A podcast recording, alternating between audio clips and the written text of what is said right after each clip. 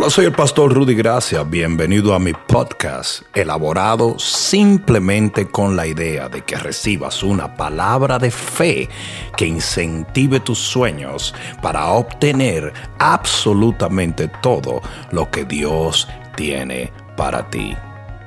Bien, ¿cuántos trajeron Biblia en esta noche? Abre tu Biblia en el libro de Marcos capítulo 1 versículo 21. Libro de Marcos, capítulo 1, versículo 21. Esta noche yo voy a tocar un temita medio delicado. O sea que esto no es apto para babies in Christ. Dice aquí, y entraron en Capernaum y los días de reposo entrando en la sinagoga enseñaba y se admiraban de su doctrina porque les enseñaba como quien tiene autoridad y no como los escribas. Pero había en la sinagoga de ellos un hombre con espíritu inmundo que dio voces, diciendo, ah, ¿qué tienes con nosotros Jesús Nazareno? Has venido para destruirnos. Sé quién eres, el santo de Dios. Pero Jesús le reprendió. ¿Qué dice aquí? Jesús qué? Le reprendió diciendo, cállate y sal de él. Y el espíritu inmundo sacudiéndole con violencia y clamando a gran voz salió de él. Y todos, es importante que subrayes esto, todos se asombraron. De tal manera que discutían entre sí diciendo, ¿qué es esto? Fíjate lo que están diciendo el pueblo de Dios en la sinagoga de Jehová están diciendo, ¿qué es esto? ¿Qué nueva doctrina es esta? Que con autoridad manda aún a los espíritus inmundos y le obedecen. Versículo 28.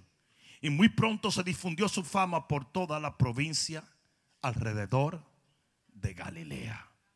Pon la mano en tu corazón y dile, Padre mío, háblame porque te escucho. Amén. Dale un fuerte aplauso al Señor. Puedes sentarte un momento. Yo quiero hablarles a ustedes en esta noche del delicado hilo que hay entre nuestra misión y la religión. Yo quiero hablarles a ustedes de la neutralización de la iglesia. En el versículo 27 del texto que acabamos de leer, hay algo muy interesante y es que dice que todos se asombraron de que Jesús había reprendido al demonio con autoridad. ¿Y saben por qué se asombraron? Porque para ellos, para los escribas, para los fariseos, para los saduceos, para aquellos que supuestamente eran el pueblo de Dios, aquello era nuevo. ¿Y a qué se debe que aquello era nuevo? La iglesia, el pueblo de Dios, había perdido su autoridad. El peor tiempo para usted tener un hijo endemoniado hubiera sido ese. Porque se le hubiera quedado endemoniadito hasta el día que se muera. La iglesia no tenía poder. La iglesia no tenía autoridad. El pueblo que representaba a Dios lo representaba solo en lo natural, nunca en lo sobrenatural. ¿Me están escuchando? Ahí no había poder. Lo que Jesús estaba haciendo de tomar autoridad sobre las tinieblas era algo nuevo, inexistible. Era algo que causaba asombro. Las tinieblas estaban empoderadas de la sociedad. Parece que no me estás escuchando. Yo dije, las tinieblas estaban empoderadas de la sociedad. En el versículo 22 dice, ellos se admiraban de la doctrina de Jesús porque les enseñaba como quien tiene autoridad, no como los escribas. Los escribas eran los predicadores de la palabra. Sin embargo, ellos tenían la palabra, pero no el poder de la palabra. Ah, no, no, no, no, no, no. Ellos conocían la letra, pero no tenían el espíritu de Dios. No sé si me están entendiendo. Ellos conocían los versos, ellos conocían los conceptos, ellos entendían las dispensaciones, ellos tenían la teología correcta, pero no tenían el poder del Espíritu de Dios. ¿Sabe lo que le dijo el Señor? Ustedes er, er, erráis porque ignoráis las escrituras y el poder de Dios. Ellos tenían el grafé, pero no tenían el logos, no tenían lo que producía la fe necesaria. Yo no sé si tú entiendes que la fe es nuestra victoria. La fe es el escudo que no permite que el enemigo tome control de tu familia, de tu negocio, de tu hogar, de tus emociones, de tu vida. Y ellos tenían teología y tenían conocimiento y tenían letra, pero no tenían la fe. No sé si me están entendiendo. Y por eso cuando Jesús llega y comienza a ejercer autoridad, ellos se asombran. ¿A qué se debe? A que Jesús encuentre un pueblo sin poder donde no había un Elías, donde no había un Eliseo, donde no había gente con unción profética, donde los dones no se manifestaban ni nadie se atrevía a creer por milagros. ¿A qué se debe que Satanás estaba metido en las mismas sinagogas de ellos y practicaba religión con ellos? ¿A qué se debe? A que nadie estaba echando fuera demonios o ejerciendo autoridad sobre el enemigo. Yo te voy a decir el por qué. Lo que sucedió fue que el enemigo tomó el pueblo de Dios y lo volteó a enfocarlo en religión. Y los fariseos y los saduceos eran más celosos de sus costumbres, de su religión, de sus rituales, que de la misión que ellos tenían para con Dios. Cada vez que el enemigo quiere robarle la autoridad y el poder a la iglesia, va a mover a la iglesia a encelarse con costumbres y religión cuando nuestra misión es libertar al cautivo, sanar al enfermo, levantar al oprimido. alguien va a tener que decir amén. La Biblia dice en Marcos capítulo 7 Mira lo que dice la Biblia en Marcos capítulo 7. Y lo voy, voy a leerlo rapidito. Algunos versículos. 7.3 dice, porque los fariseos y todos los judíos, aferrándose a la tradición de los ancianos, si muchas veces no se lavaban las manos, no comían. Versículo 6, respondiendo él, y esto es Jesús, les dijo, hipócritas. Bien profetizó de vosotros Isaías, como está escrito, este pueblo de labios me honra, mas su corazón está lejos de mí, pues en vano me honran, enseñando como doctrinas mandamientos de hombres. Ese era el interés del pueblo de Dios cuando Jesús llegó. Versículo 8, porque dejando el mandamiento de Dios, os aferráis a la tradición de los hombres. Versículo 9 bien invalidáis el mandamiento de Dios para guardar vuestra tradición. Versículo 13, invalidando la palabra de Dios con vuestra tradición. En otras palabras, Jesús le dijo, ustedes están llenos de tradiciones, pero no tienen palabra de Dios. Y por eso, cuando el enemigo decide tomar la iglesia, siempre va a volver la iglesia una iglesia religiosa, tradicional y celosa de rituales y costumbres. El negocio de Satanás es la religión, es el legalismo religioso, es el que la iglesia está enfocada en fábulas y doctrinas totalmente plagosas y tontas. Cuando eso se mete en el corazón de un cristiano, usted perdió su poder. Porque el religioso hace de su hermano su enemigo y hace de la tradición su única defensa.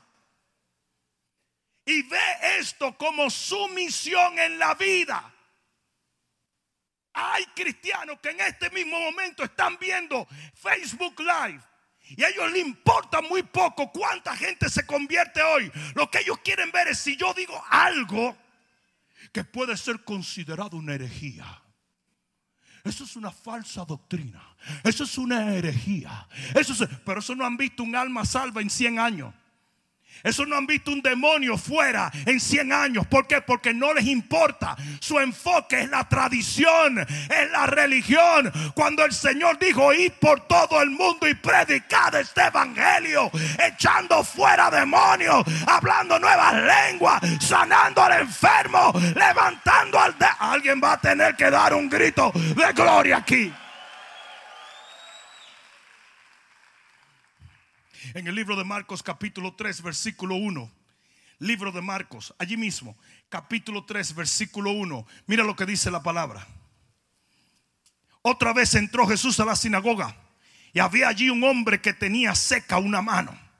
Y le acechaban para ver si en el día de reposo le sanaría a fin de poder acusarle. Ellos, Jesús andaba buscando a quien sanar. Ellos andaban buscando a quien acusar. Ustedes saben lo que yo estoy haciendo en esta noche. Yo ando buscando a alguien que reciba liberación, alguien que se salve, alguien que se ha levantado, alguien que se ha prosperado, alguien que haya venido deprimido y salga libre para la gloria de Dios, alguien que haya llegado perdido y salga con luz para la gloria de Dios. Pero el religioso no. El religioso anda buscando un motivo de acusación, porque lo que lo hace grande es su acusación y su doctrina y su persecución. Esa es su misión. Yo dije, esa es su misión. ¿Ustedes creen que a esos fariseos le valía tres pepinos que ese hombre estuviera enfermo? No le importaba. Lo de ellos era acusar y perseguir y condenar. No sé si alguien me está entendiendo. No sé si alguien me está entendiendo. Aquí entra una persona con el Espíritu de Jesús y dice, uh, cabachaca, qué unción se siente aquí. Uy, tú viste cuando estaban alabando que descendió la gloria de Dios. Y te diste cuenta cuando el pastor comenzó a predicar, se sentía la unción, ¿sí o no? Pero entra un religioso y comienza, ¿viste los pantalones de la hermana que estaba cantando? ¿Te diste cuenta de que el pastor dijo sobaco? Lo cual eso no está en el hebreo. Porque anda buscando acusación. No sé si me están entendiendo. Entonces ahí había un grupo de personas que fueron a recibir un milagro. Ahí estaba Jesús que fue a libertar a los cautivos. Y ahí estaban los fariseos, los saduceos y todos los feos para acusarle. Entonces dijo al hombre que tenía la mano seca, levántate y ponte en medio. Y les dijo, es lícito en los días de reposo hacer el bien o hacer el mal, quitar la vida o darla. Pero ellos callaban. Y dice entonces mirándolo alrededor con enojo, entristecido por la dureza de sus corazones, dijo al hombre, extiende tu mano. Y él le extendió y la mano le fue restaurada sana para la gloria de Dios. Now, ustedes dirían, uy, esos religiosos debieron derretirse ante un milagro tan maravilloso. Después de todo, ser un compañero sinagoguense. Ese era un tipo que ellos veían todo el tiempo. Ellos sabían cómo sufría ese hombre con esa mano seca. Ah, no. Pero la religión es un espíritu demoníaco tan fuerte que mira lo que dice en el versículo 6. Y salidos los fariseos tomaron consejo con los herodianos contra él. ¿Para qué? ¿Para qué? Porque el religioso siempre perseguirá la unción siempre perseguirá la autoridad. Siempre perseguirá al hombre de Dios. Siempre perseguirá a Jesús. Siempre perseguirá. Ah, no, no me están oyendo. No, no, no, no.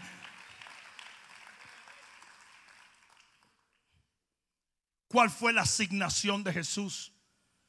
¿Por qué Jesús desafió la mentalidad religiosa existente en su tiempo? Porque en el libro de Primera de Juan dice, para esto apareció el Hijo de Dios, para deshacer las obras del diablo.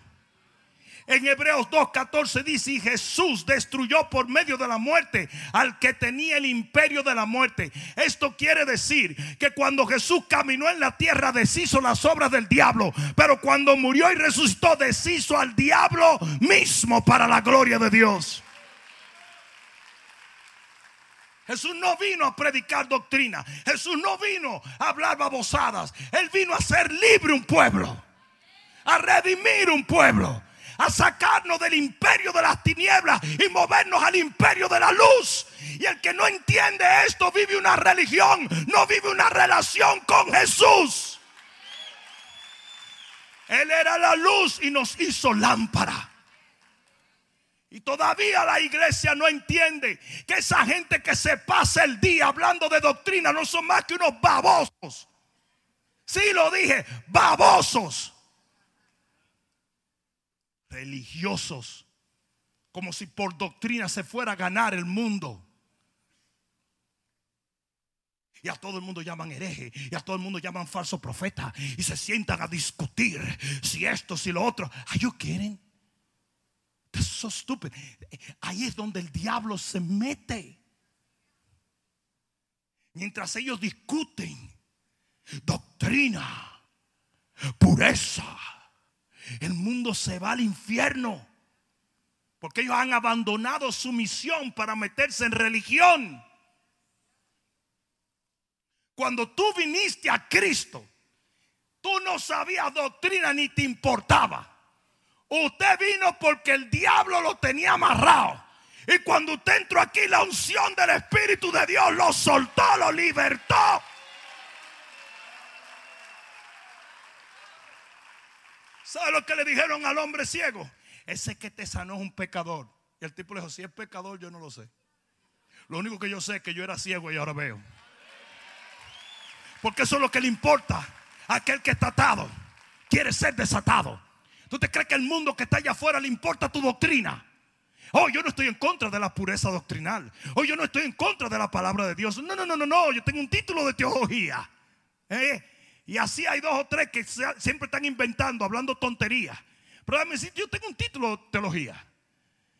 Y yo no es que yo esté en contra de la pureza doctrinal, pero la pureza doctrinal no fue nuestra asignación. El Señor nunca nos mandó a pelear por doctrina. El Señor nunca nos mandó a batallar por doctrina. Ya no me gustó. Como Jesús hizo lo que hizo, Hechos 10:38, como Dios ungió con el Espíritu Santo y con poder a Jesús de Nazaret, y como éste anduvo haciendo bienes y sanando a todos los oprimidos por el diablo. Eso fue lo que Jesús hizo por medio del Espíritu Santo. Mucha gente no entendía lo que él decía. Es más, tú sabes lo que dijo Jesús. Esto te va a volar la tapa de los sesos. Porque tú lo has leído 20 veces, pero no lo entiendes. Jesús dijo, si tú no me crees por lo que digo, créeme por lo que hago. En otras palabras, la iglesia puede decir, si mi doctrina no te cuadra, no te preocupes, pero cuando el poder de Dios venga sobre tu vida y tú experimentes un cambio, entonces sí. Jesús dijo eso, búscalo, búscalo. Las mismas obras son las que hablan de mi Padre. No sabía nada de lo que era dispensación ni doctrina cuando yo vine a Cristo. Lo único que yo sabía es que yo estaba deprimido, me quería dar un tiro en la cabeza y no tenía ni para comprar una pistola. Eso es grave cuando tú te quieres suicidar y no tienes ni cómo suicidarte. Hasta tristeza te da. Si por lo menos tuviera para comprar una bala. Cree que el mundo que está allá afuera en tinieblas le importa tu doctrina.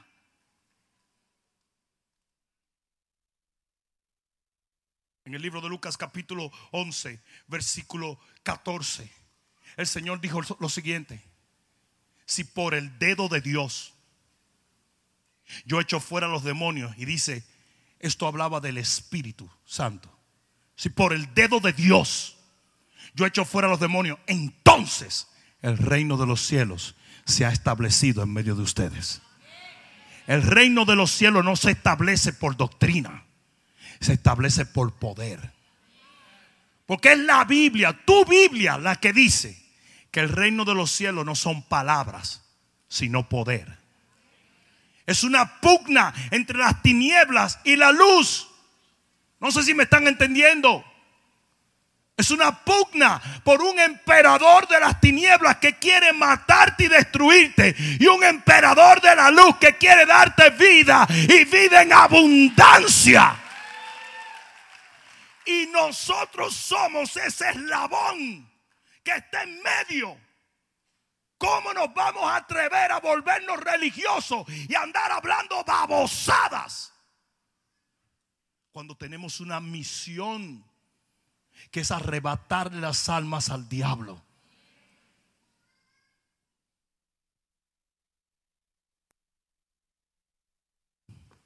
En el versículo 21 de Lucas 11, el Señor dice, cuando un hombre fuerte está en paz, todo lo que él tiene está bajo su autoridad, él está tranquilo. Pero cuando, uno, cuando viene uno más fuerte que él, y ese es Jesús, dice, lo ata y le quita todo lo que él tiene. Y aquí es donde viene los heavy. Y reparte el botín. Ustedes saben qué fue lo que Jesús vino a hacer. Él vino a tomar total control del enemigo. Y luego nos repartió el botín.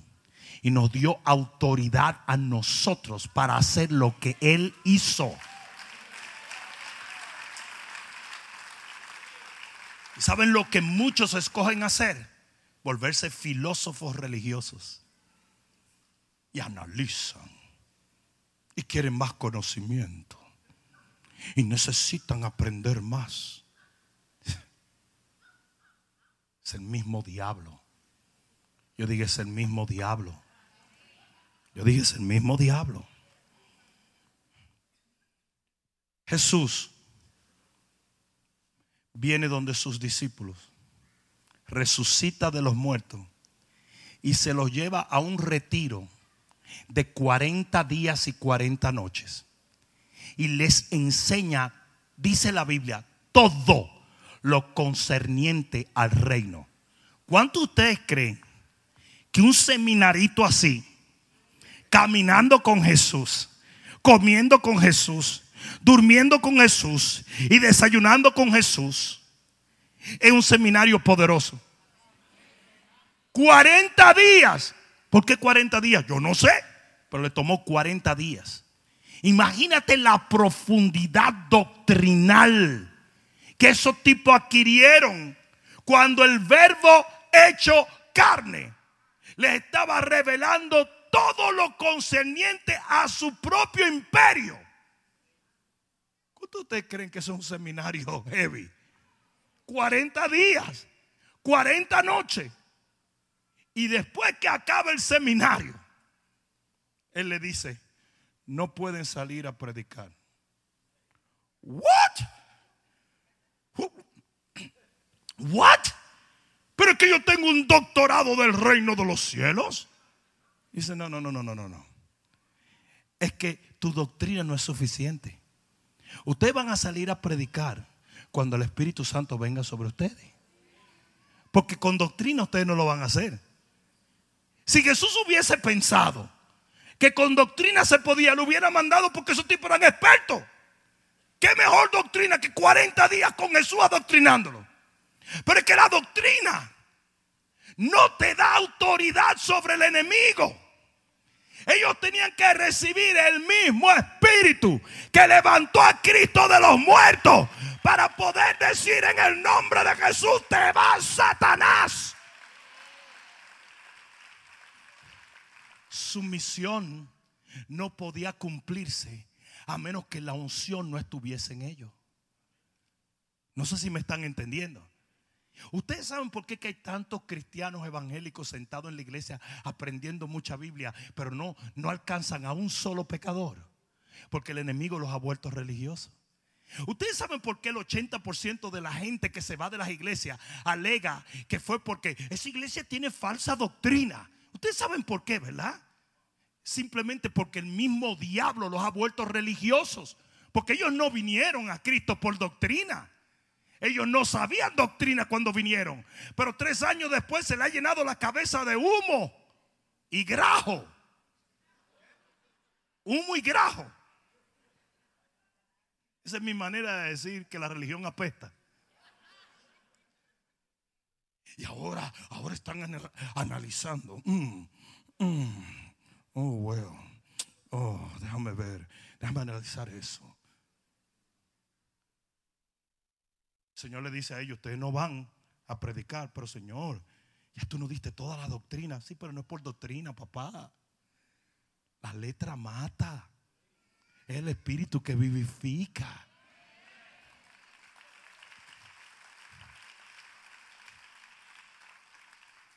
¿Sabe la cantidad de teólogos que yo conozco? Que no oran ni siquiera por un mosquito con diarrea porque no se sana. La cantidad de tipos que conocen todas las dispensaciones y todas las que sé yo qué, tienen más grado que un termómetro, pero nunca han alcanzado un pecador. Porque están demasiado ocupados reciclando su propia doctrina. Ellos mismos se persiguen a ellos mismos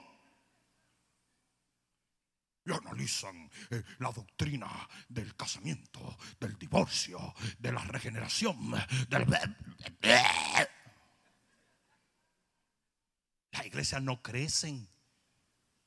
Nadie recibe liberación.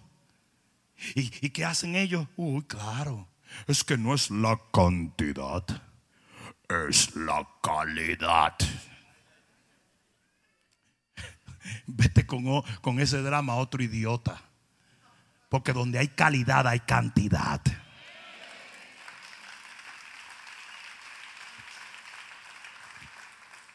Dice que cuando T.L. Osborne llegó a India, duró siete años y nadie se convirtió. Dice que él sacaba su libro negro y le decía, esta es la palabra de Dios. Y, los, y los ah, hindúes sacaban los Vedas y decían, no, esta es la palabra de Dios.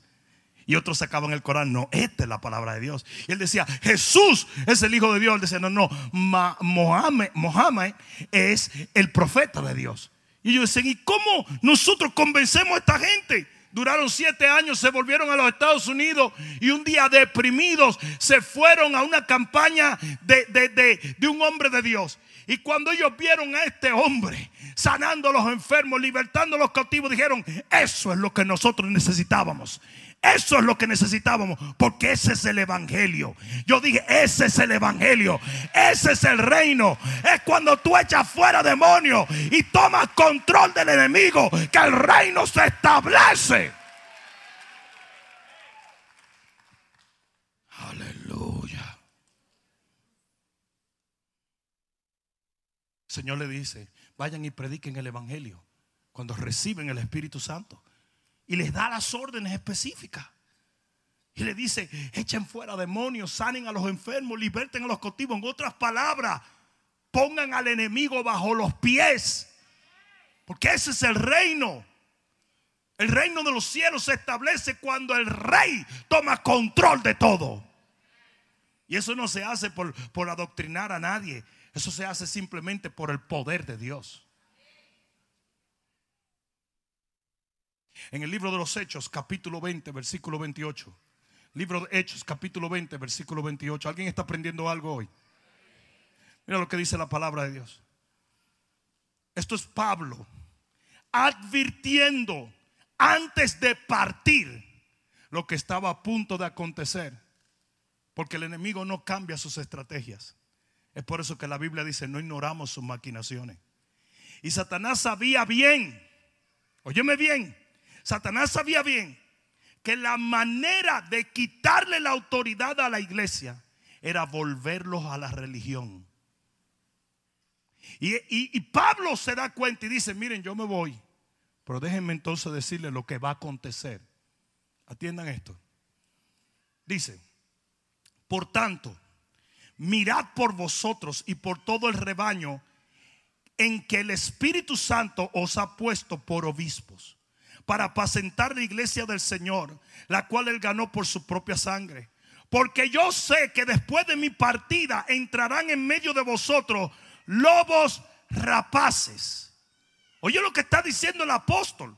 Lobos rapaces que no perdonarán al rebaño. ¿Y qué le van a hacer? ¿Los van a morder? Sí, pero con una mordida media estratégica. Mira lo que dice versículo 30. Y de vosotros mismos se levantarán hombres, atiende porque esta es la palabra clave, que hablen, digan que hablen. Ahí está la mordida. La mordida no era que los lobos iban a físicamente matar a la gente.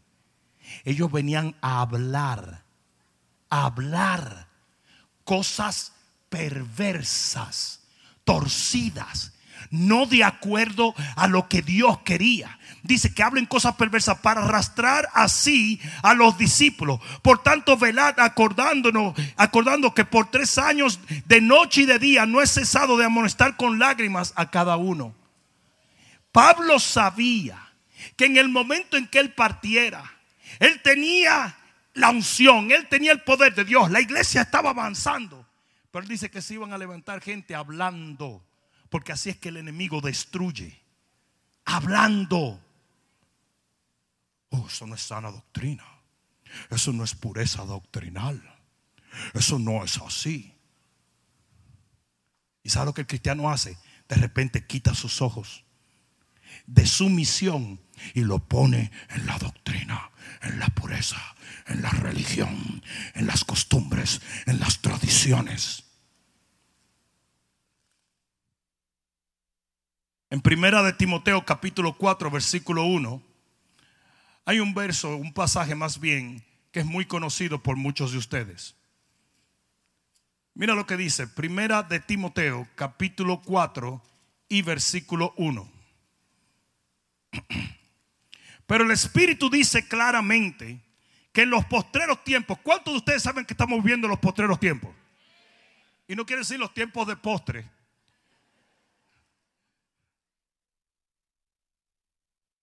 Pero el Espíritu dice claramente que en los postreros tiempos algunos apostatarán de la fe. ¿Qué es la fe? Tírenle, tírenle.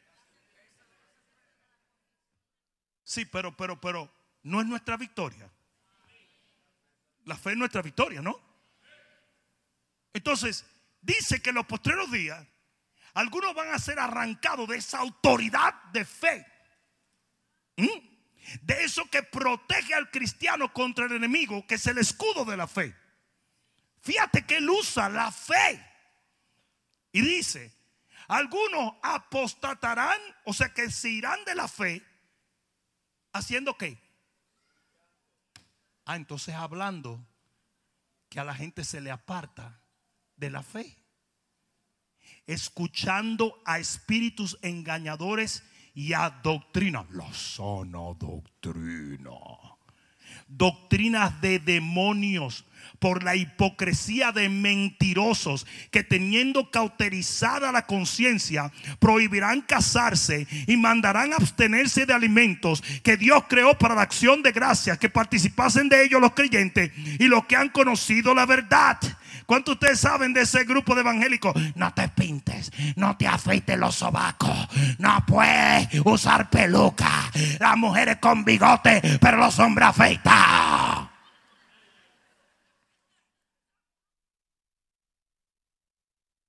Ese es el evangelio de ellos. No estamos hablando de fe, estamos hablando de lo que es el evangelio para nosotros, que es la sana doctrina y la pobreza de todo. Prohibirán casarse y prohibirán de todo. Déjame decirle una cosa. La gente legalista, todo es malo. Pero todo. Y todo el mundo está en pecado. Y todo lo que tú haces del diablo. Todo. Porque todo lo que Dios creó es bueno. ¿Cómo? Yes. Y nada es de desecharse. ¿Cómo? Eso es libertinaje. No, eso es libertad. Si se toma con acción de gracia, porque por la palabra de Dios y por la oración es santificado. O sea que si usted tiene fe, lo que usted hace cae debajo de la gracia y el favor de Dios. Pero dice que algunos caerán de esa fe porque le dieron oído a la religión.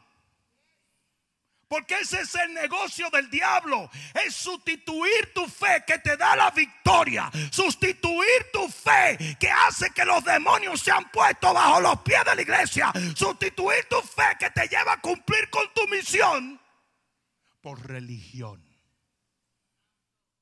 Por eso cuando Jesús llegó echar fuera demonios estaba pasado de moda. Tomar autoridad contra el diablo estaba pasado de moda. Porque era un pueblo de Dios religioso. Ustedes recuerdan a Saúl. No, no, que él no vale hacerlo. No, el rey Saúl reinó sin el arca del pacto. Nunca le importó el arca de la presencia. Entonces tú dices, ¿y qué hacía el pueblo de Dios? Rituales, religión. ¿Tenían poder contra el enemigo? Absolutamente no. Porque es por el dedo de Dios que nosotros echamos fuera demonios. Es por la presencia de Dios. No sé si me están entendiendo. ¿Y qué fue lo primero que hace David cuando David es hecho rey? Vamos a traer el arca. Yo no voy a reinar sin la presencia.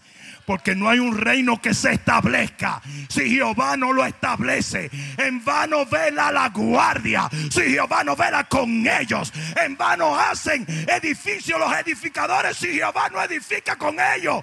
No es por poder y no es por fuerza, es por el Espíritu de Dios. Aleluya.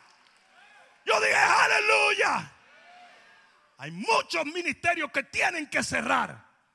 Que Jehová le tiene que quitar el micrófono por haber deshonrado al Espíritu Santo y haberse convertido en teólogos profesionales. Cuando la teología jamás establecerá el reino de los cielos. Si por el dedo de Dios, si por el dedo de Dios yo echo fuera demonios entonces se estableció el reino. Porque Satanás no entiende ni inglés, ni español, ni francés. Él entiende autoridad en el Espíritu Santo.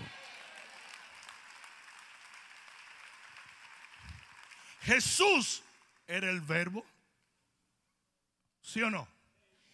Tanto así que para que se comprobara que él era la Biblia, ¿ok? Él cuando era un muchachito que no podía tener ese conocimiento, comenzó a discutir con todos los maestros de la palabra. Y todos se quedaron friqueados. Porque decían, pero este muchacho no ha ido al seminario. Pero este muchacho no, no, no, no, no, no pero él era la Biblia. No sé si me están entendiendo. ¿Ah? Pero nunca salió a predicar de eso. ¿Tú sabes lo que Jesús hizo? Él pasó 30 años serruchando madera. Eso parece un bolero. Serruchando madera. Señores, Jesús pasa siendo el verbo, siendo la doctrina, siendo la verdad. Él pasa 30 años trabajando. ¿Hasta cuándo? Vamos. ¿Hasta cuándo? Vamos a ver si alguien está entendiendo este mensaje. Dígalo, Pastor Juan. Dígalo. Aunque mi hermana lo tenga subyugado, dígalo. Libérese, Pastor Juan. Juan Tutri, dígalo. Hasta que vino el Espíritu Santo sobre él. Hasta que vino el Espíritu Santo sobre él. Entonces tu doctrina y tu revelación no te da a ti la capacidad de establecer el reino. El reino no se establece por eso. Es por el poder del Espíritu Santo. Porque el reino no es palabra. Ustedes se creen que cuando Jaime vino a Cristo, Jaime vino por un raciocinio. No, ni Mayra tampoco, ni Juan tampoco. Yo recuerdo la primera vez que Juan me saludó en la 441 y me dijo, mire cura, esto está maravilloso. ¿Sí o no, Juan? Y Juan me dijo, yo nunca en la vida había visto un pastor evangélico. Nunca. Pero tú te crees que él le dio mente. ¿Qué le importó a él? Él sabía que algo estaba pasando dentro de él. Él intuía lo que tanto le hizo falta toda su vida y recibe lo que la inteligencia o el raciocinio nunca le dio. No sé si me están entendiendo. No sé si me están entendiendo. Entonces no me venga a mí con la babosada de la doctrina. No me vengas a mí con esa tontería. Este hombre está en contra de la doctrina. Absolutamente no. Yo soy un maestro de doctrina pura. Pero eso no es. Jesús la tuvo por 30 años y nunca echó fuera un demonio ni predicó en público. Hasta que vino el Espíritu Santo.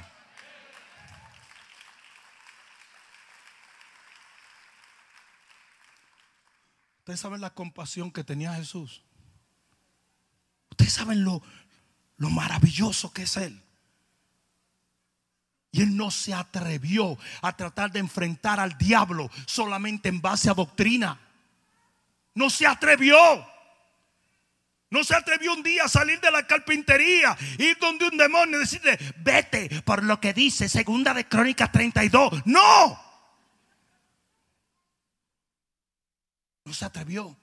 Oh, pero ese día, yo dije ese día, ese día que él recibe el Espíritu Santo entre la sinagoga y los demonios dijeron, él vino a atormentarnos porque no hay diablo que se resista al poder de Dios. Mayor es el que está en mí que el que anda en el mundo. Hay alguno aquí que puede entender. Vamos, alguien de gloria a Dios. Mira esto. Vamos a tener una, un evento en Anaheim, California. Mi amigo Dante Gebel dijo, vamos a traer a, los hombres bravos a morder demonio.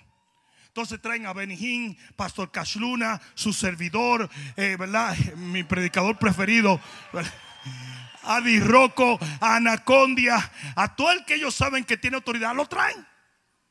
Y deberías de ver los comentarios de Facebook.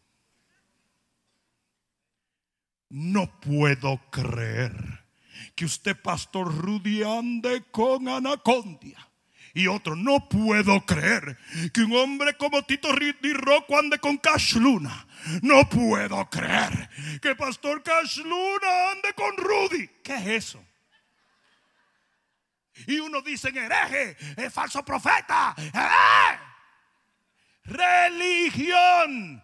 Usted necesita un exlax espiritual, un pulgante, para que se le salga toda esa basura de adentro. Ah, un día Benijín dijo algo que no te gustó y como tú eres el exégeta marometano, tú eres el catador de la palabra de Dios. Tú decidiste que él era un hereje o porque leíste un idiota artículo del internet.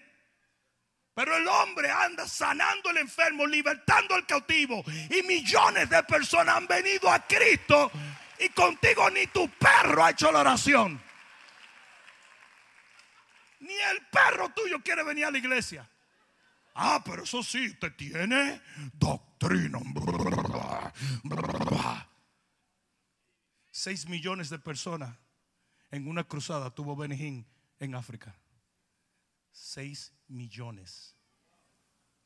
Y así hay un tipo en un inodoro con un teléfono inteligente diciendo que él es un falso profeta. ¿Hasta dónde va a acabar la iglesia de entender que ese es el mismo diablo? Y después hay tres locos más, porque todos los ciegos tienen ciegos que los siguen, para que todos caigan en el hoyo. Amén, si es un falso profeta, porque dijo que las uvas eran agrias y no dulces. Disparate pura disparate, pura atadura diabólica. Le roba la autoridad al, al pueblo de Dios. La Biblia dice que, que la tradición es lo que hace la palabra sin poder y sin efecto. Y eso es lo que el diablo usa. Tradición, rituales, religión. Mira el que está a tu lado, eso es para ti.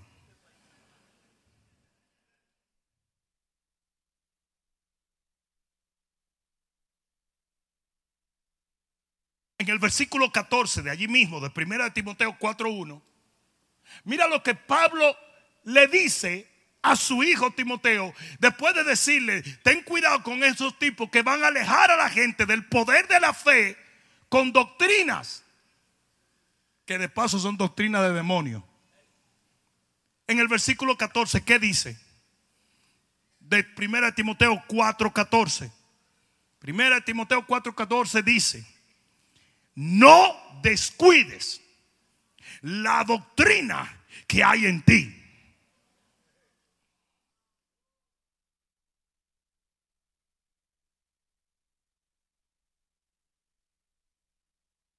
Ah, entonces no le dijo que pelee por doctrina.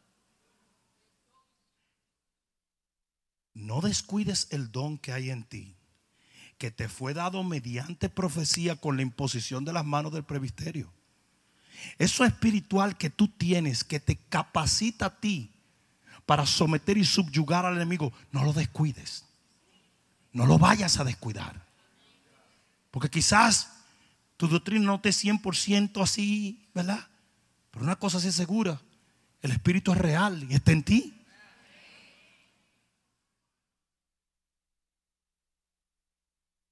O sea que, que Pablo estaba celoso del Espíritu. Pablo estaba celoso de lo espiritual.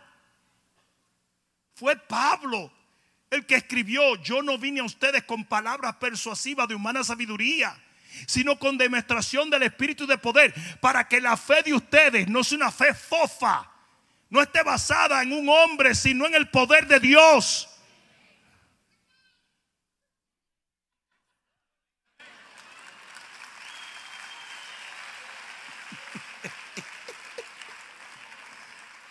¿Ustedes se creen que ese muchachito entiende doctrina? Pero ahí lo sintió o no. Él dijo, amén. ¿Qué sabe él de dispensación? ¿Qué sabe él de doctrina? ¿Sabe lo que dice la Biblia? Que tenemos que hacernos como niños. Tenemos que como niños. Tú sabes que tu niño no entiende lo que tú le dices, le entiende lo que intuye de ti. Tú no puedes decir que lo amas. Y si tú no lo amas, él lo siente, él lo entiende. Él siente tu desprecio. Es más, hasta las criaturas en el vientre sienten. Porque Dios nos ha dado una intuición. Lo espiritual es mucho más importante que lo mental o lo consciente. Esto es un reino espiritual.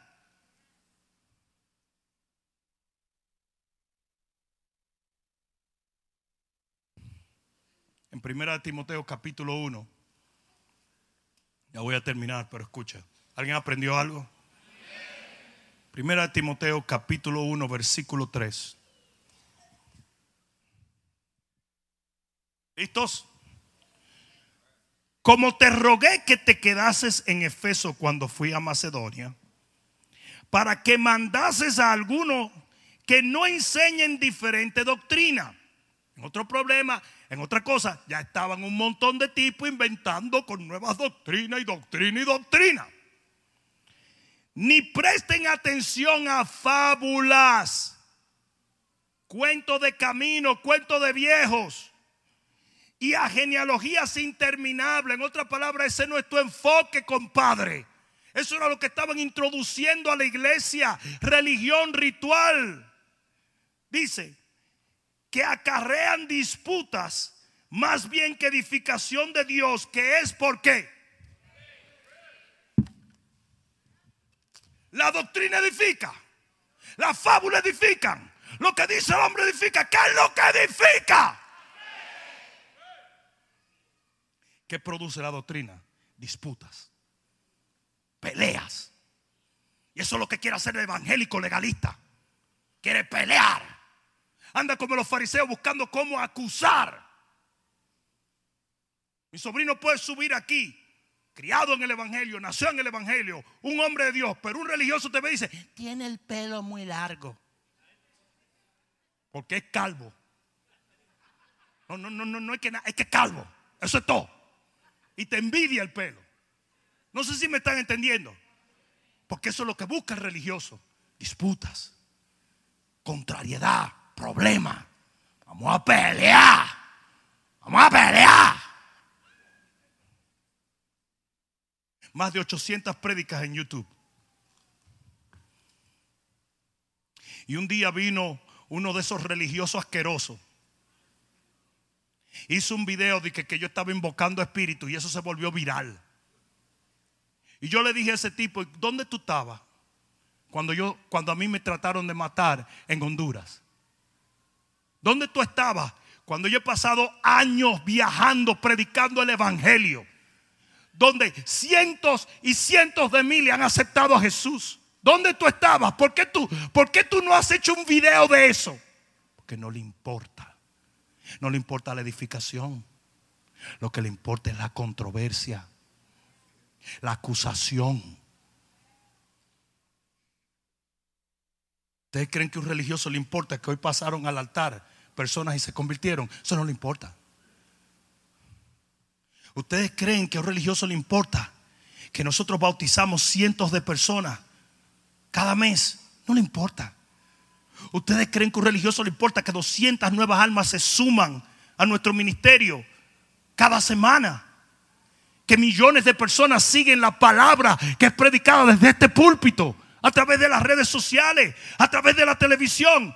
¿Ustedes creen que le importa que nuestro ministerio de intercesión está viendo milagros cada vez que una gente llama y pide oración?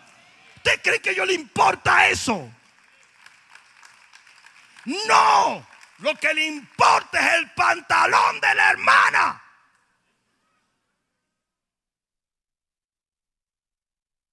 Eso es lo que le importa.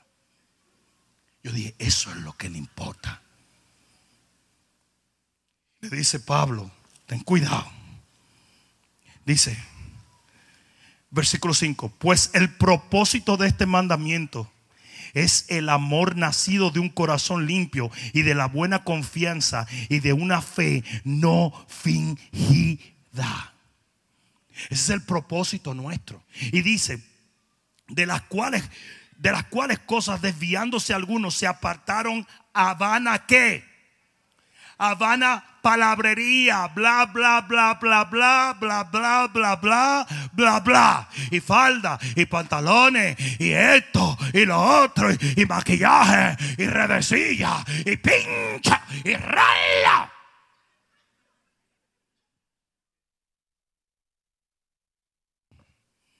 Queriendo ser doctores de la ley. Ah, porque eso sí. Si para que el Espíritu de Dios fluya en mí, tiene que haber humildad. Pero para yo destacarme por mi doctrina, lo que tengo que estar bien estreñido de orgullo. No sé si me está entendiendo. Entonces dice, queriendo ser doctores de la ley, sin entender ni lo que hablan ni lo que afirman. Porque ese es el religioso. Explícame entonces cuál es el lío del maquillaje. Que la Biblia dice que, que el Señor en ese día quitará las peinetas y las redecillas. Hermano, eso está hablando de las hijas de Sión, no porque tenían peinilla, sino porque pecaron. No, era la peinilla.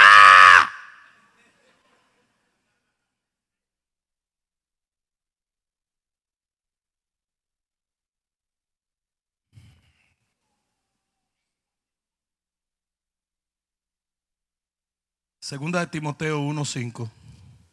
Y con esto termino.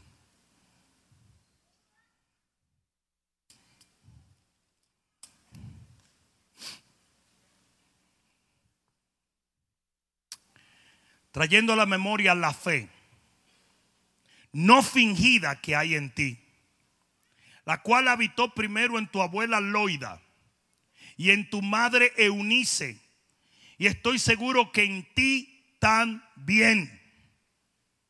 Por lo cual te aconsejo que avives el fuego del don de Dios que está en ti por la imposición de mis manos.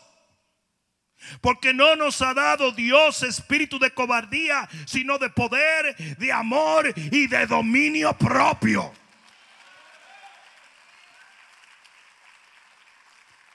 Pablo está celoso de la fe. Pablo está celoso de la unción.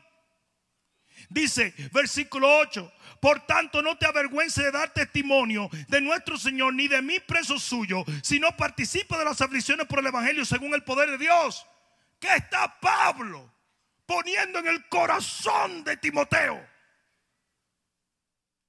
Celo por la fe, celo por la unción y celo por la misión. Totalmente opuesto a lo que el diablo hace.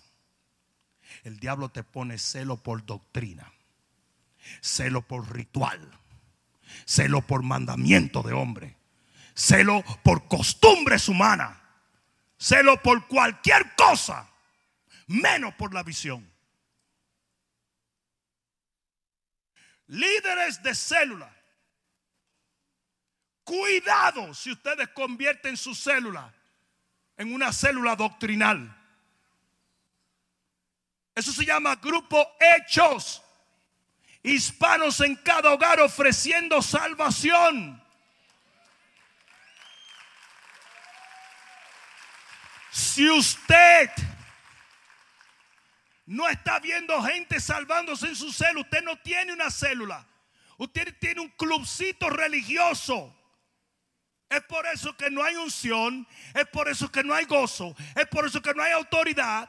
Y mientras hay líderes que están diciendo, supiste lo que pasó la semana pasada, fulana se sanó, sutano fue levantado y voy por un exo llevando 15 gente, usted está apagado, seco y muerto.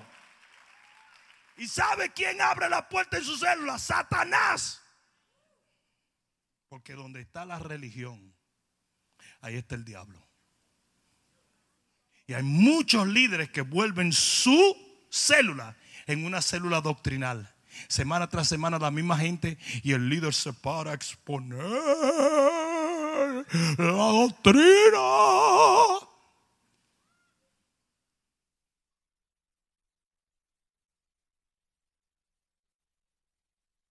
No tiró duro el pato. En Hechos capítulo 10. El Señor le dice a Pedro, Pedro, mate y come. Pero tú sabes que no era realmente que matara y comiera. Era una enseñanza que el Señor le estaba dando porque estaba a punto de enviarlo a predicarle a los gentiles. Y Pedro era tan religiosón que fue capaz de desafiar a Dios. Y le dijo, no. Porque la religión te da una gallardía que tú eres capaz de corregir a Dios. Todos los religiosos perseguían a Jesús. Todos. Le dicen, no. El religioso no respeta la autoridad de los hombres de Dios. Nunca va a respetar la unción ni los frutos. Aquí viene un religioso y comienza a hablar mal de mí sin conocerme sin conocer mi historia, sin conocer mi fruto, sin conocer mi vida. Tienen tres días en el Señor y andan criticando a uno. Está más perdido que Adán en el Día de las Madres y siempre cree que sabe más que uno. Porque la religión envanece. Están llenos. Ajá. No voy a decir más nada porque por ahí va yo a tirarme ya incómodo. Lleno de disparate. Entonces el Señor le dice a Pedro, Pedro, mata y come. Y le dice, no, porque mi religión me ha enseñado que yo no como inmundo. Y el Señor le dijo, Pedro, no llames inmundo lo que yo limpié.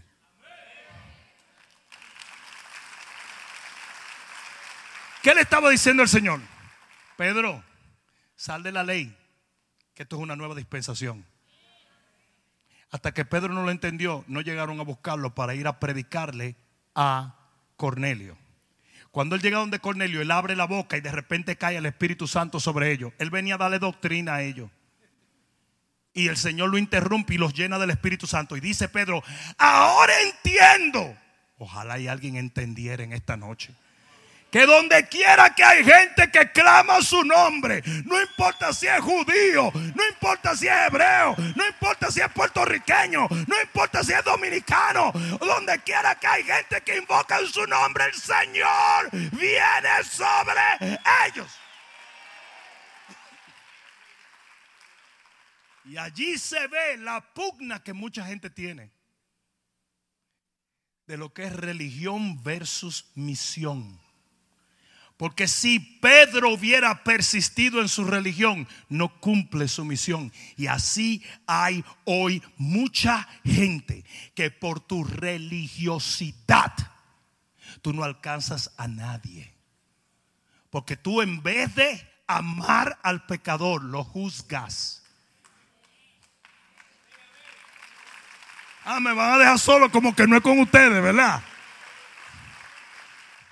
Y tus juicios te han hecho odiar y no amar.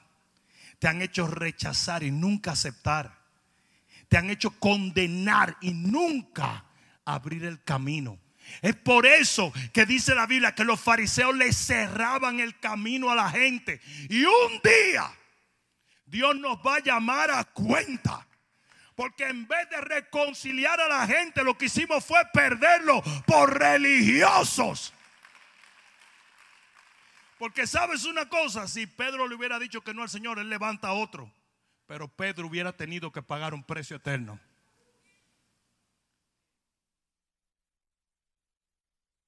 No sé si me están entendiendo.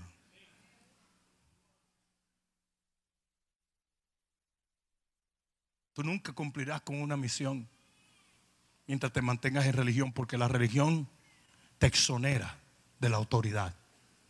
Y tú nunca puedes cumplir una misión sin autoridad. Yo dije nunca. Yo dije nunca. En Efesios capítulo 3, versículo 10 y 11, 10 al 11, dice, para que la multiforme sabiduría de Dios, atiende porque te voy a hacer una pregunta. Aquí viene un test. ¿Ok?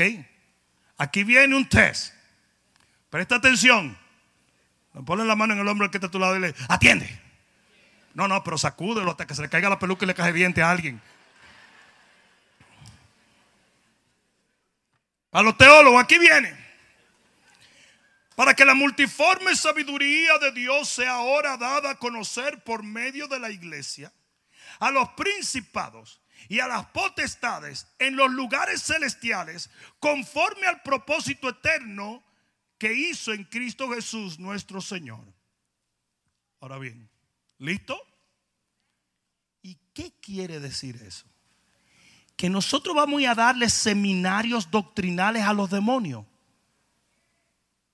Eso es lo que quiere decir, porque dice, el Señor nos escoge la iglesia para que la multiforme sabiduría de Dios sea dada a conocer a los principados y a las potestades a través de la iglesia.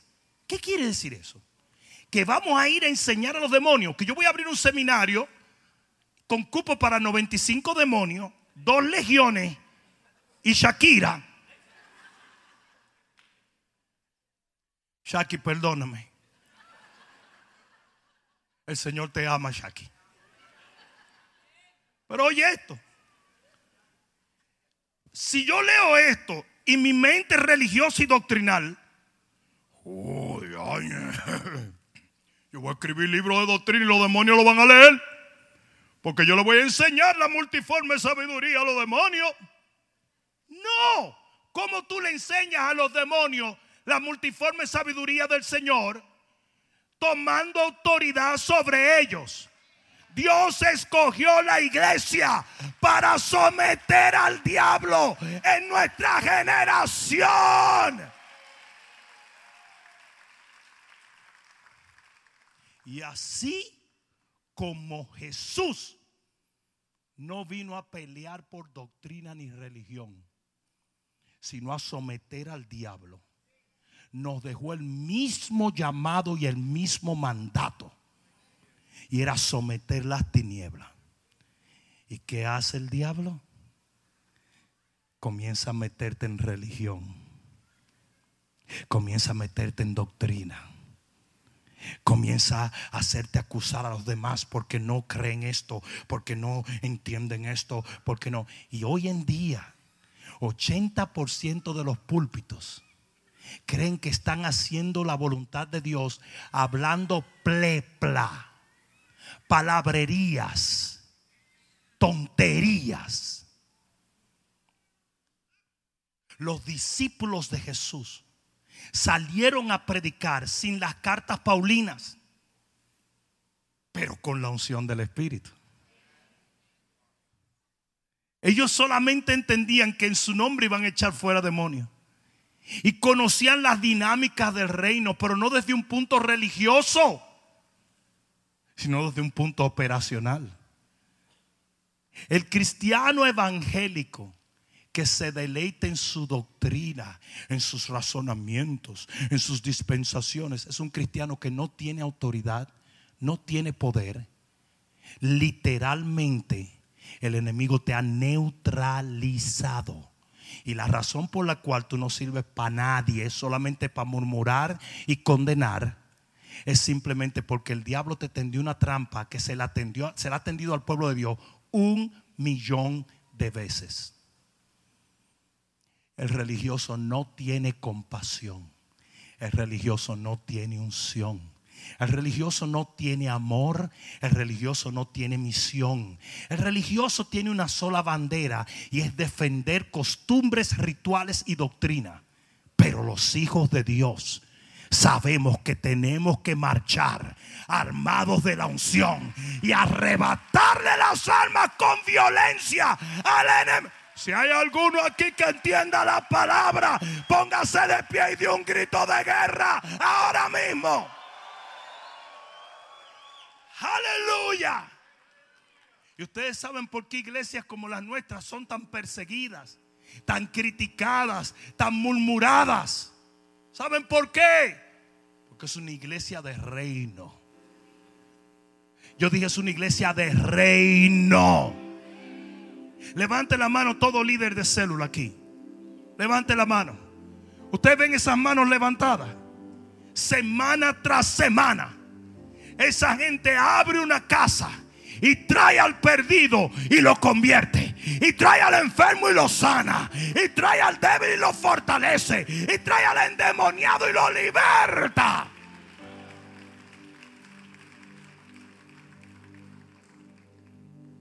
¿Cómo, Pastor Rude? Con la doctrina, no. Con un simple mensaje del Evangelio y la unción del Espíritu Santo. Eso es todo. Eso es todo. Yo recuerdo una señora que muchos años atrás, ella era una sierva de Dios toda su vida, al envejecer fue perdiendo su memoria.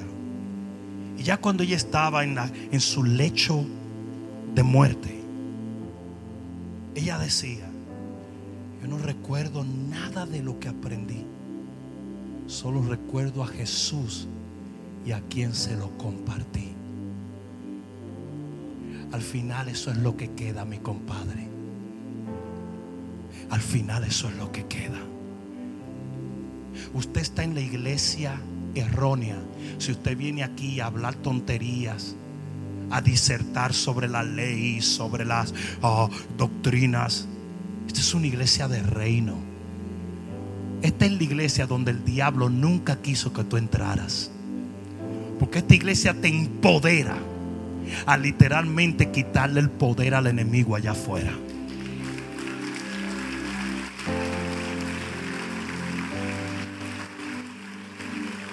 Si tú estás aquí y entraste de la manera correcta, pero te has vuelto un religioso, una religiosa, es tiempo de que sacudas esto. ¿Sabes por qué?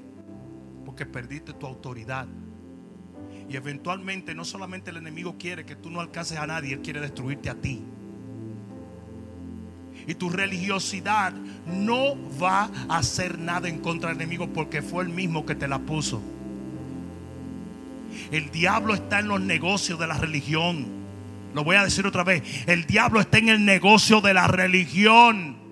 ¿Sabe dónde estaban los demonios? En la sinagoga. No mire a los lados ahora. Pero ese es su hábitat. Eso es lo que le gusta. Pero ¿cuándo se fueron los demonios de la sinagoga? Cuando llegó la unción. Cuando llegó el Espíritu.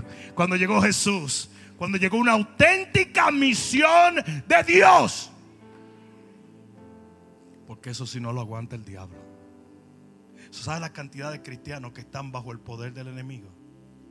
Y tratan de sacudirlo, pero no lo logran. Porque la religión no lo va a hacer. Yo no entiendo por qué es que el enemigo le agarró conmigo. Si yo tengo 10 años, te volviste religioso. Te volviste religioso. Lo tuyo es crítica y murmuración y babosada y tontería y discusiones tontas. Vuelve a los rudimentos de la fe. Vuelve a la unción, a la oración. Vuelve a tomar autoridad. Vuelve. Vuelve, vuelve.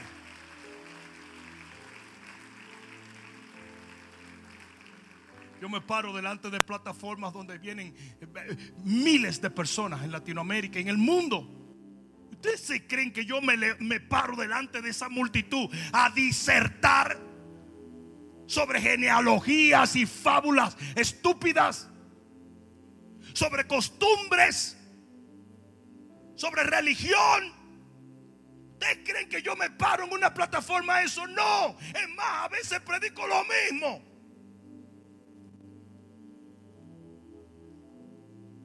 encanta predicar a Bartimeo desde las cruzadas. A veces la gente lo oyó, pero ¿qué le importa a la gente? Ellos lo que quieren es recibir de Dios. De repente yo tiro un mensaje simple y comienzan los ciegos a ver y los sordos a oír. Y los que están en la silla de ruedas a levantarse. Y si lo que Jesús dijo es real, esa es la manifestación del reino de Dios. No que salgan diciendo, hmm, muy interesante lo que dijo ese negro allí. Ah, yo creo que voy a estudiarlo más profundamente. Búscame el diccionario. Are you kidding?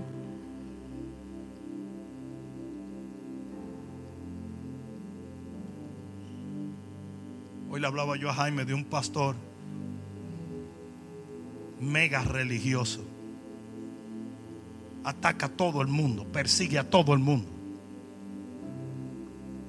tipo tiene doctrina y media, pero la iglesia está vacía. Eso no ha visto un milagro en 100 años. Y que se convierta nadie, ni su mamá se ha convertido. Le tiene odio. Entonces dígame si eso fue lo que el Señor nos envió a hacer. El mismo espíritu que estuvo en Jesús. Jesús sopla y lo pone en nosotros. Para que nosotros hagamos lo mismo que Él hizo.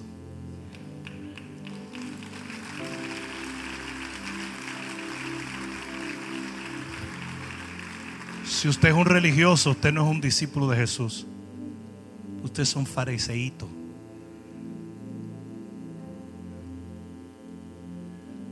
Los discípulos de Jesús hacen lo que Jesús hizo. Caminan por fe. No dice la Biblia que el justo camina por fe y no por vista. Entonces no deje que el diablo te juegue ese ese truco de magia. Ustedes han visto cuando ponen los vasitos y le hacen así. Eso es lo que el enemigo le hace a muchos cristianos. Te baraja la unción, te baraja la fe y de repente tú levantas y ya él sabía que tú ibas a levantar religión y te quedas con tu religión. Y de repente no hay poder, no hay unción, no hay milagro, no hay nada. Dígame si esto no es cierto. Dígamelo. ¿A cuánto no has oído tú decir es que antes yo sentía el Espíritu Santo y ahora no? ¿Sí o no? ¿Sí o no? ¿Y qué pasó? ¿El Espíritu Santo se fue? No. Pero que cae en religión no lo siente. Porque la religión hace la palabra sin efecto. Y lo que pasa con mucha gente que usted entra con un corazón dispuesto, usted entra enamorado del Señor, usted entra con la simpleza de la fe y de repente se empieza a cargar de religión porque el enemigo lo hace así y el gozo se va, la unción se va, la fe se va, se va todo. Usted está supuesto a ir de gloria en gloria de poder en poder, de unción en unción, gracia sobre gracia, milagro tras milagro. La Biblia dice que el maná caía todos los días. Eso quiere decir que Dios quiere hacer un milagro en tu vida todos los días. Porque nuestro maná es Jesús.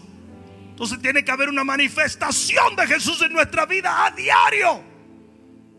¿Y qué pasó? ¿Por qué cuando éramos más simples en el Evangelio recibíamos más de Dios? A mí me lanzaron esa pregunta con respecto a Europa y África. Pero Pastor Rudy, ¿a qué se debe a que en África suceden 25 veces más los milagros que suceden en Europa?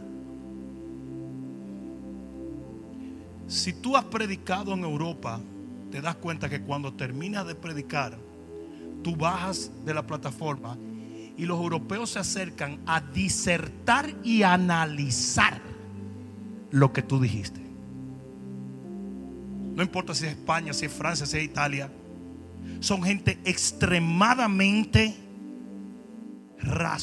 eh, que viven en el raciocinio. Pero cuando tú bajas de una plataforma en África, tú tienes que cuidarte porque la multitud te aprieta buscando ser tocados por el poder de Dios.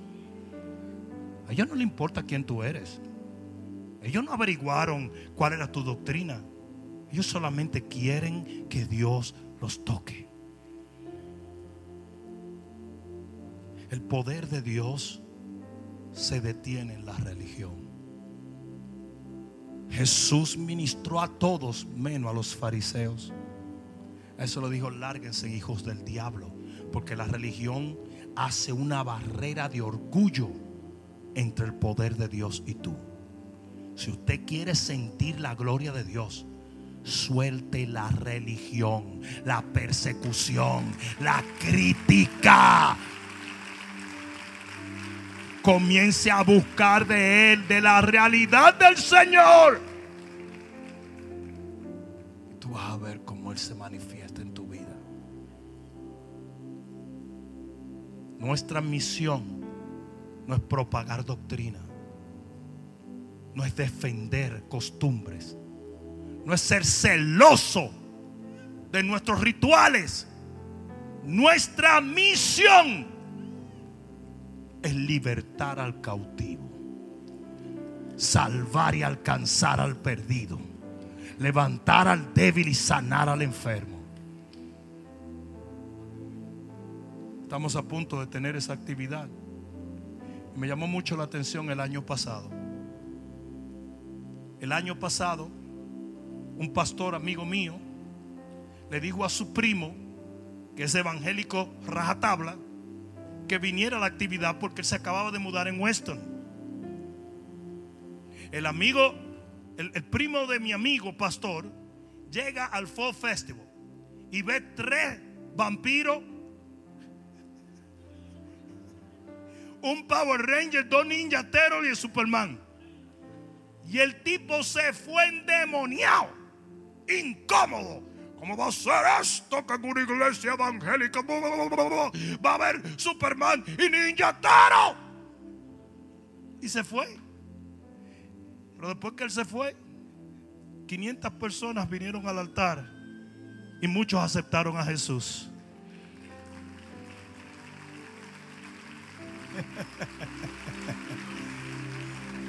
y yo veía a los vampiritos.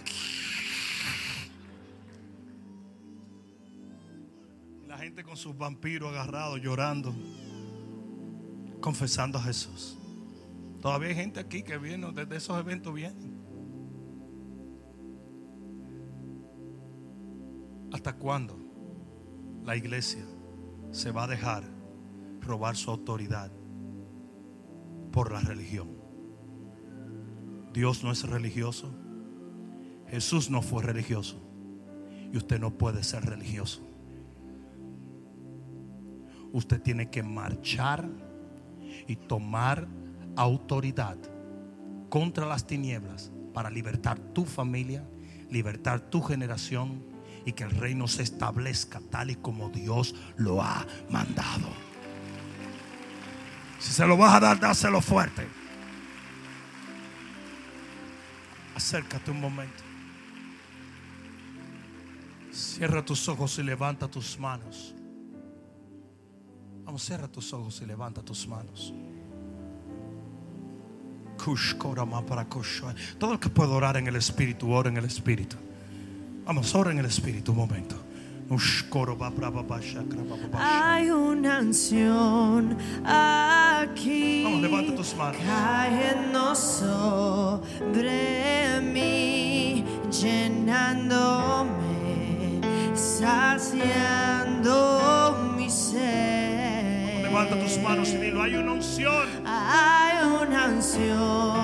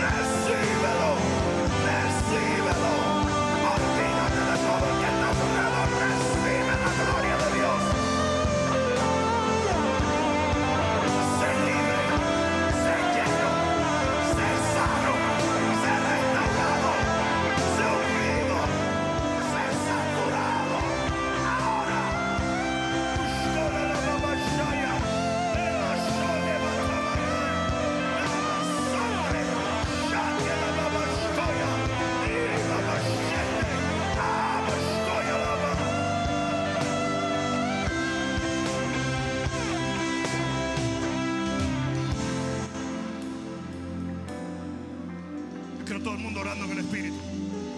Todo el mundo orando en el Espíritu. Todo el mundo orando en el Espíritu.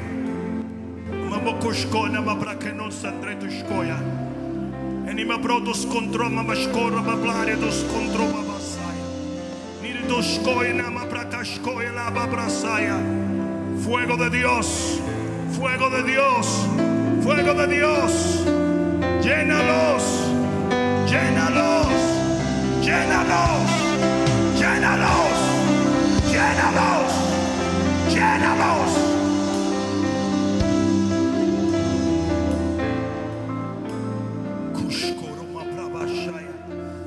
Uh, ¿Cuánto están sintiendo esta presencia? Toda manifestación del Espíritu es dada para provecho. Eso quiere decir que lo que sientas te lo hace sentir el Señor con algo específico, con un propósito. Él no te hace sentir por sentir. Lo que sientes es simplemente una confirmación de que Él está ahora sobre ti. Y hoy yo te digo que cualquier cosa que tú necesites, esa unción te la provee, esa presencia te la da. Gracias Espíritu de Dios. Gracias mi Dios. Gracias mi Rey.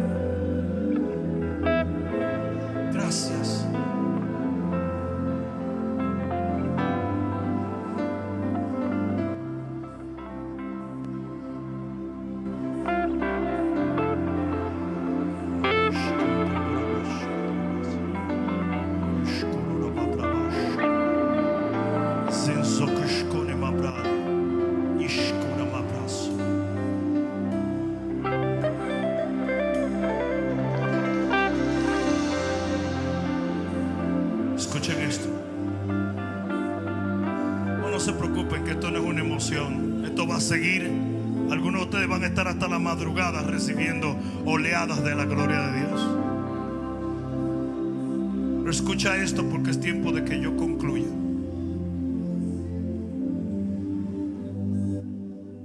Aquí en la iglesia, un joven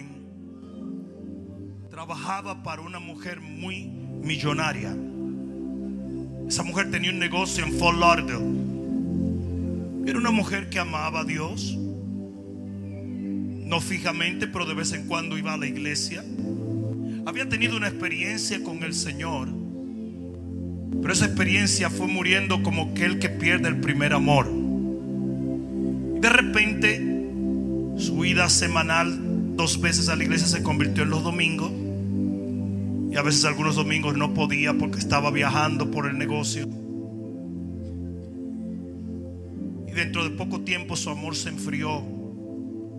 Cuando el joven que es de aquí, un discípulo de esta iglesia, un día llega en la mañana y la ve llorando, él le dice, ¿qué pasa? Dice, tengo muchos problemas. Y le dice, ¿por qué no vienes conmigo a mi iglesia? La mujer vino a la iglesia. Y cuando ella vino a la iglesia, él se alejó de ella para que ella tuviese la libertad de recibir de Dios. Cuando él llegó el lunes a su trabajo, le dijo, ¿y qué te pareció la iglesia? Lógico, ¿no? Y ella le dijo, no me gustó cómo estaban vestidas las mujeres que cantaban la alabanza. También me disgustó un poco que me sentaron muy atrás. No es que yo soy orgullosa, pero estoy acostumbrada siempre a sentarme en lugares de reconocimiento. Algo increíble fue que tuve que echar mi ofrenda sin poner mi nombre. Y a mí no me gusta hacer eso porque me gusta deducir todo lo que doy.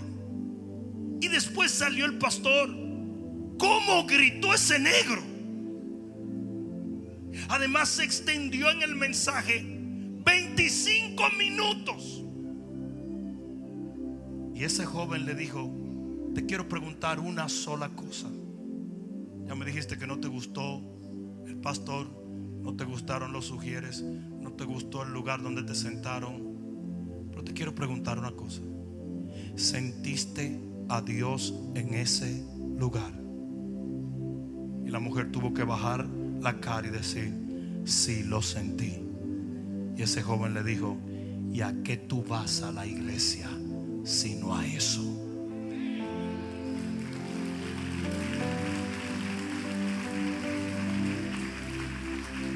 ¿Saben por qué la gente se va de la iglesia? Porque no me gustó algo que el pastor dijo. Porque no me reconocieron. Porque no me hicieron caso, no me aplaudieron. Porque no me tomaron en cuenta. Sí, el hombre se vuelve tan religioso que sustituye la religión por Dios. Esto del reino de Dios tiene que ver más con el rey que con nosotros. Y en el momento en que tú te conviertes en un religioso, tú te vas a estar fijando más en las cosas que en el rey en el cual debes tener tus ojos. Iglesia, oye bien lo que te voy a decir. La misión que Dios nos ha dado demanda que nosotros dejemos ir la religión y nos enfoquemos en nuestra asignación.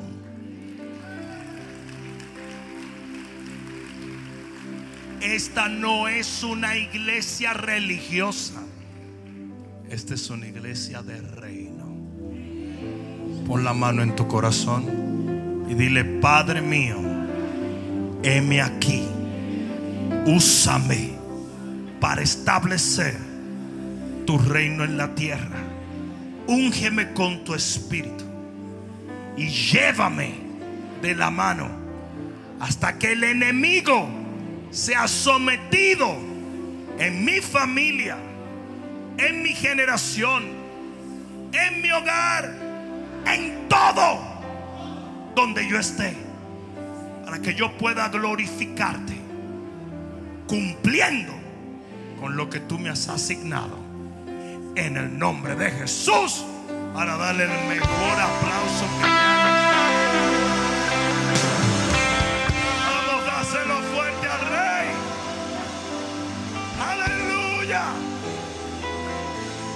Dale un abrazo a 15 personas y dile Dios te bendiga. Nos vemos el domingo. No vengas solo. Espero que esta palabra cale profundamente en tu alma y que se convierta en pasos de fe que te permitan llegar al destino que nuestro Señor ha trazado delante de ti y de los tuyos. Dios te bendiga.